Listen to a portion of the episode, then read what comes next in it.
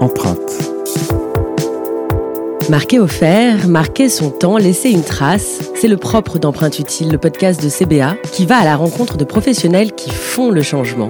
Pas étonnant de retrouver une agence de design à l'origine de ces conversations, car le design recouvre l'innovation, les usages, les solutions pour améliorer la vie des gens. Et à l'ère où les marques et les entreprises sont partie prenante du changement de demain, le design devient clé pour révéler leurs engagements sociaux, sociétaux et environnementaux. CBA vous propose de découvrir son écosystème de changemakers, des femmes et des hommes qui proposent des solutions concrètes pour faire évoluer les marques, les entreprises, la société, les gens, le monde finalement.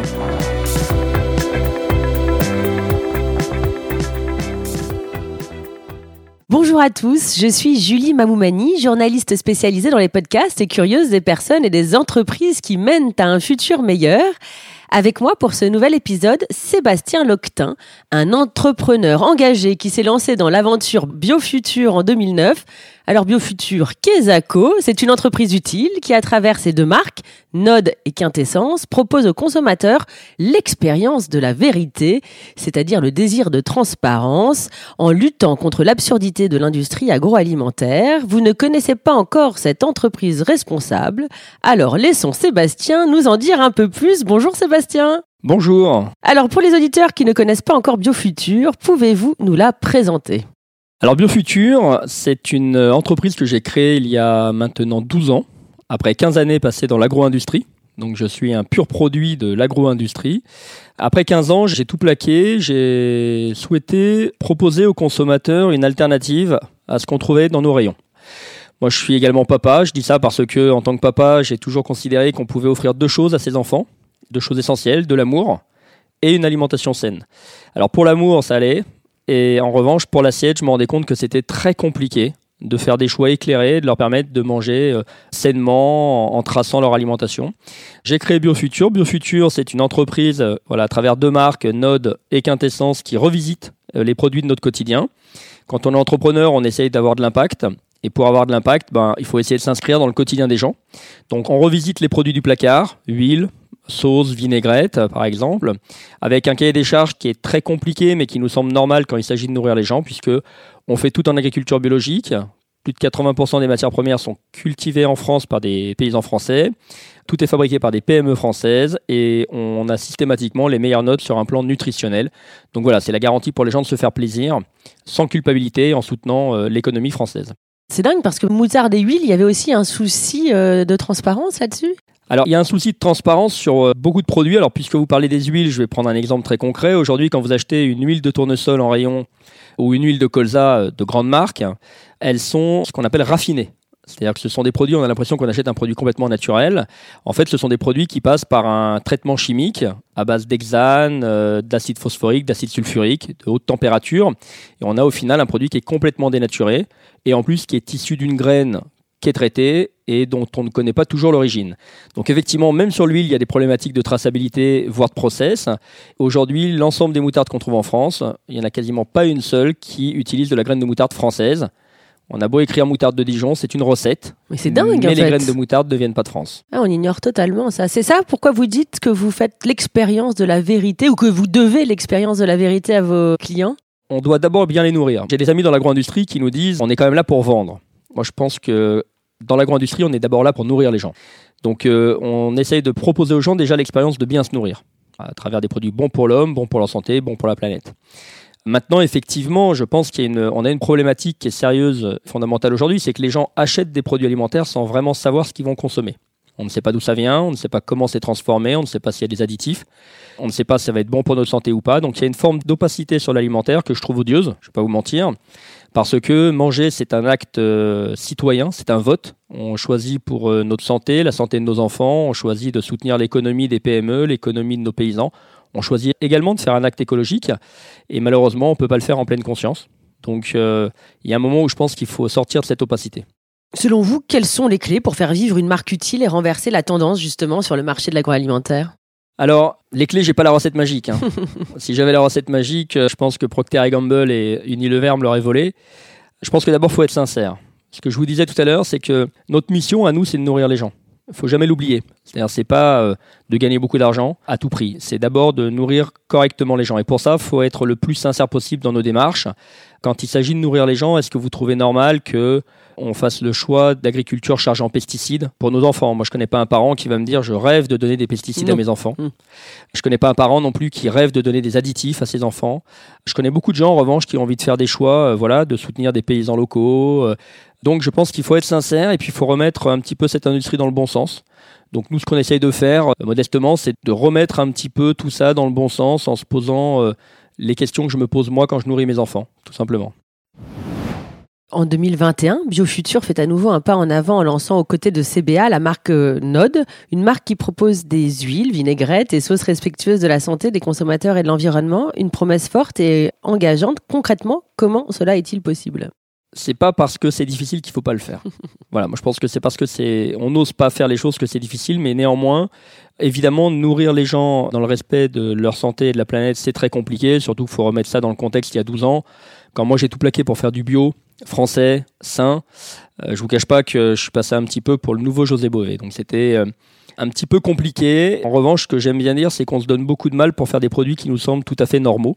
Et comment ça est possible C'est-à-dire que bah, nous, on a un cahier des charges, c'est-à-dire qu'on détermine avec nos équipes un cahier des charges produit sur lequel on va essayer d'approcher l'alimentation dans sa dimension la plus holistique possible. Donc d'abord, d'un point de vue nutritionnel, on travaille avec des experts naturopathes nutritionnistes pour déterminer notre cahier des charges. Ensuite, on va travailler avec des experts filières pour aller effectivement s'assurer que les matières premières soient bien sourçables en France. Et puis ensuite, on va travailler également avec des chefs parce que si c'est pas bon, c'est pas durable. Je crois beaucoup au plaisir, pas le plaisir à tout prix, mais le plaisir euh, sain. Donc c'est effectivement tout un travail qui est compliqué. Et ensuite, on a décidé de créer une marque qui s'appelle Node, qui est un petit peu la concrétisation d'une ambition. Node, quand vous l'écrivez en minuscule, si vous la lisez en lecture miroir, ça veut dire bon. donc en fait, c'est la première marque qui s'écrit à l'envers. Sur les packaging, d'ailleurs, la dénomination des produits est également écrite à l'envers. On fait ça pourquoi? Parce qu'on souhaite interpeller les gens sur finalement la direction qu'a pris l'agro-industrie depuis une cinquantaine d'années et en posant la question qui est plutôt que de parler de bon sens, nous on considère qu'il est plutôt temps de changer de sens. Oui, on peut dire que vous avez un packaging renversant, n'est-ce pas Justement, puisque c'est écrit à l'envers. Selon vous, comment le design aide vos marques à mettre en lumière leur mission et leur raison d'être Mais aussi et surtout, comment le design peut participer à la sensibilisation des consommateurs quant au bien manger? Déjà, en préambule, je vais remercier euh, notre agence partenaire, un CBA, qui nous a accompagnés euh, depuis le début dans ce projet et qui a mis euh, son expertise design à, nos services. On croit beaucoup au design quand il s'agit euh, d'agroalimentaire. Vous savez, le consommateur, quand il passe devant un rayon, il a très peu de temps. Donc voilà, vous faites vos courses. C'est pas nécessairement le truc le plus fun. On fait ça un peu comme une corvée parfois. Donc on a une tendance à aller assez vite et quand on passe devant un rayon, ben, il faut être capable d'attirer l'œil du consommateur. Donc là déjà, c'est un des premiers rôles du design ça va être cette capacité à attirer le regard et à retenir un petit peu le regard. Le deuxième rôle, c'est euh, d'interpeller. Donc attirer le regard, c'est bien, le retenir, c'est mieux. Donc euh, en ce qui concerne notre marque, c'est vrai qu'on a des packs qui sont euh, très design, très colorés. Et en plus de ça, avec cette écriture à l'envers, on interpelle le consommateur, on l'amène à se poser une question, pourquoi est-ce qu'ils ont écrit à l'envers? Donc on l'amène un peu plus loin et l'objectif c'est de le retenir au rayon pour lui raconter la belle histoire. Et ce message-là, il est véhiculé sur le packaging, à travers à la fois des labels, des signes de reconnaissance qualité, mais également à travers un petit storytelling où on explique aux gens comment on trouve normal de les nourrir, voilà, sans chimie, sans additifs, avec une agriculture française. Et puis enfin, ben, le design, c'est donner envie. On est dans un pays de bouffe, on est gourmand, on a tous envie d'avoir des produits qui commencent à, j'ai envie de dire, un petit peu euh, exciter nos papilles euh, avant même d'être sur la table. Est-ce que ça titille les consommateurs de voir cette écriture à l'envers, justement?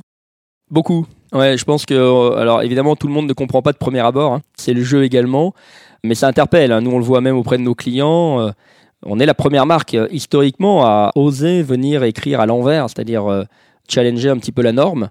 Et ce qui est assez intéressant, c'est que le cerveau, finalement, une fois qu'il a identifié le truc, a une capacité très naturelle à remettre la lecture dans le bon sens. Si je vous montre un pack et que je vous fais lire vinaigrette à l'envers ou mayonnaise à l'envers, vous verrez que votre cerveau très naturellement va le remettre dans le bon sens. Donc euh, c'est pour ça que c'est un risque qui est quand même mesuré, mais euh, ça interpelle pas mal. Avec Node, vous souhaitez renverser la donne et remettre au goût du jour le bon. Selon vous, pourquoi en 2021 il devient essentiel de réapprendre à consommer du bon et du bio? Alors j'ai été, enfin moi ça fait 12 ans que j'ai une conscience probablement écologique assez marquée parce que je me sens euh, responsable mes 15 premières années dans l'agro-industrie où j'ai pas fait que des choses bien. Je suis papa et j'ai pas envie que mes enfants gardent de moi ma capacité à faire gagner de l'argent à une multinationale. J'ai plutôt envie qu'ils gardent de moi l'image de quelqu'un qui a essayé de faire bouger les choses pour qu'ils puissent hériter d'une planète qui soit encore vivable. Quand on voit le dernier rapport de l'ONU, la conclusion du rapport et l'ONU, c'est pas un organisme hyper alarmiste, mais sa conclusion, c'est qu'on est face à une menace existentielle directe. Donc là, on est tout simplement en train de parler d'un truc qui est la survie de notre espèce sur la planète. C'est-à-dire qu'on ne parle pas de la survie de la planète. La planète, on l'a vu pendant le Covid, hein, elle sera là après nous. Elle a une capacité de résilience extraordinaire et je pense qu'elle sera probablement mieux sans nous. La question, c'est comment est-ce que nous, on va continuer à pouvoir vivre sur cette planète? Donc euh, la question, euh, c'est pas tellement euh, est-ce qu'il faut consommer bon, est-ce qu'il faut consommer sans chimie, est-ce qu'il faut prendre soin de la terre? Je pense que c'est une obligation et c'est une dette qu'on a vis-à-vis de nos enfants. Quelles sont les principales difficultés pour un entrepreneur engagé dans le secteur agroalimentaire? Il y en a beaucoup. Hein. Déjà, effectivement, quand on est entrepreneur, on est dans une logique, il faut entreprendre, il faut essayer, il faut accomplir en permanence. Ça, c'est merveilleux, mais c'est effectivement, il faut avoir beaucoup de résilience. Après, les difficultés, c'est qu'on n'a pas nécessairement les moyens des grandes multinationales pour raconter des belles histoires qui masquent souvent la réalité, mais du coup, euh, nous, on, mise tout dans le produit et on n'a pas voilà, les, moyens pour le faire savoir de la même manière. Et puis enfin, on a une tendance à se heurter à tous les a priori. Moi, je vais prendre un exemple très simple. Aujourd'hui, si je vous dis, euh, est-ce que vous voulez manger des pesticides de synthèse? Vous allez me dire non. Quand on dit aux gens est-ce que vous voulez manger bio, il y en a la moitié qui disent euh, ouais mais le bio c'est quoi exactement? Est-ce que c'est vraiment bio? Et puis ça vient d'où? Donc euh, ce qui est très difficile c'est que ces labels là euh, bio, France, etc. C'est une information pour le consommateur, mais c'est également une marginalisation pour le produit. C'est-à-dire qu'on fait de quelque chose qui devrait être normal une exception. Et donc on attise toutes les questions consommateurs. Et donc on passe notre vie à devoir se justifier de faire quelque chose de normal, pendant que notre petit voisin qui fait n'importe quoi à côté ben, bénéficie d'une impunité totale. Donc moi je trouve ça extrêmement injuste que le consommateur continue à challenger les gens qui travaillent en agriculture française, en agriculture bio, sans plastique, et à côté de ça achètent leur ketchup américain euh, sans se poser la moindre question. Voilà, je trouve que on est quelque part dans un monde qui marche un peu sur la tête. On ferait peut-être mieux d'aller stigmatiser et labelliser euh, tout ce qui n'est pas sain et ce qui n'est pas bon, plutôt que de mettre euh, des labels dans tous les sens sur ce qui me semble euh, juste. Assez ah, logique, en effet. Et Sébastien, avec toute votre expertise, pour vous, qu'est-ce qu'une marque utile? Alors, une marque utile, je dirais un peu naïvement que c'est une marque qui donne plus que ce qu'elle prend. Dans notre modèle, on n'essaye pas juste de faire des produits euh, bons, on essaye de faire des produits, enfin, de les faire bien. On est une entreprise qui est labellisée bio-entreprise durable, PME+, donc qui sont des labellisations RSE. On est en train de passer euh, Bicorp. Donc on essaye de faire les choses bien en minimisant au maximum notre impact. Après, il faut être conscient que dès qu'on produit, aussi bien le faisons-nous, on laisse une trace. Donc on a décidé d'adhérer à un mouvement qui est le 1% pour la planète, en reversant 1% de notre chiffre d'affaires à des associations de protection de l'environnement, de façon à essayer aussi de nettoyer la trace qu'on peut laisser derrière. Voilà, mais j'ai le sentiment qu'en privilégiant une agriculture locale et bio, on est une marque utile parce qu'on génère de l'emploi paysan et on ne compromet pas l'avenir de la terre. Et pour finir, et vous en 2021, que comptez-vous faire pour laisser votre empreinte? J'ai un combat qui me tient à cœur et qu'on compte bien mener chez Biofuture avec nos parties prenantes, mais aussi à travers la marque Node. On l'a dit, c'est le combat de la transparence. Moi, en termes d'empreinte, on a engagé l'entreprise sur une transparence absolument totale sur ce qu'on fait. C'est-à-dire que les consommateurs savent d'où vient chaque ingrédient, le type d'agriculture qu'on utilise, s'il y a des additifs, les notations d'ultra-transformation, la notation Yuka, etc., etc. Et je pense que l'empreinte que j'aimerais laisser en 2021, c'est de réussir à emmener l'agro-industrie dans son ensemble sur ce chemin de la transparence. Un beau challenge. Un gros challenge. Mais je suis naïf et résilient. Merci beaucoup Sébastien. Je vous en prie, c'était un plaisir. Bonne journée à vous. Au revoir. Au revoir.